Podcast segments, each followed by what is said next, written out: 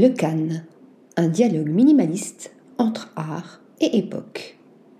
Le Cannes, c'est un studio, un style, un dialogue et un univers imaginés par un duo de designers et d'architectes d'intérieur, Raphaël Robert et Guillaume Fantin.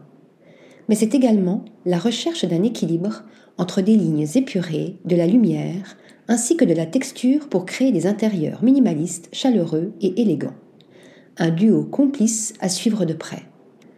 Né d'une rencontre sur les bancs de l'École bleue à Paris, cette passion pour la pureté des lignes a conduit le duo à commencer par dessiner des résidences, des boutiques et des hôtels afin de poser les bases d'un style.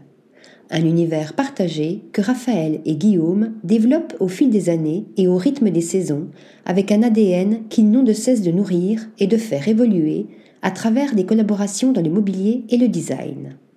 Leur quête est une recherche d'équilibre basée sur une simplicité intemporelle qui leur est propre, créant ainsi un dialogue entre les différents moyens d'expression artistique et les différentes époques pour apporter du relief et de l'émotion à leur réalisation.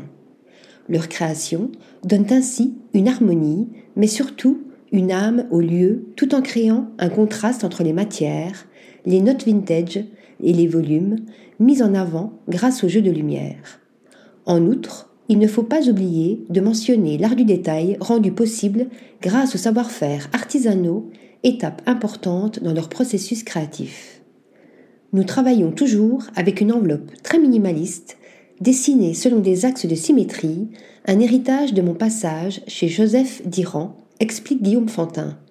Ensuite, il est intéressant de privilégier les jeux de volume plutôt que les cloisons et les demi-cloisons afin de donner des fonctions à un espace volontairement ouvert.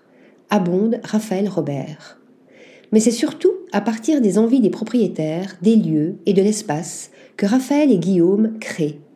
Ils jouent sur une sobriété dynamisée par des références empruntées à l'histoire de l'architecture, du design, des arts plastiques et audiovisuels, et viennent faire émerger et converger les arts et les époques en un seul et même lieu.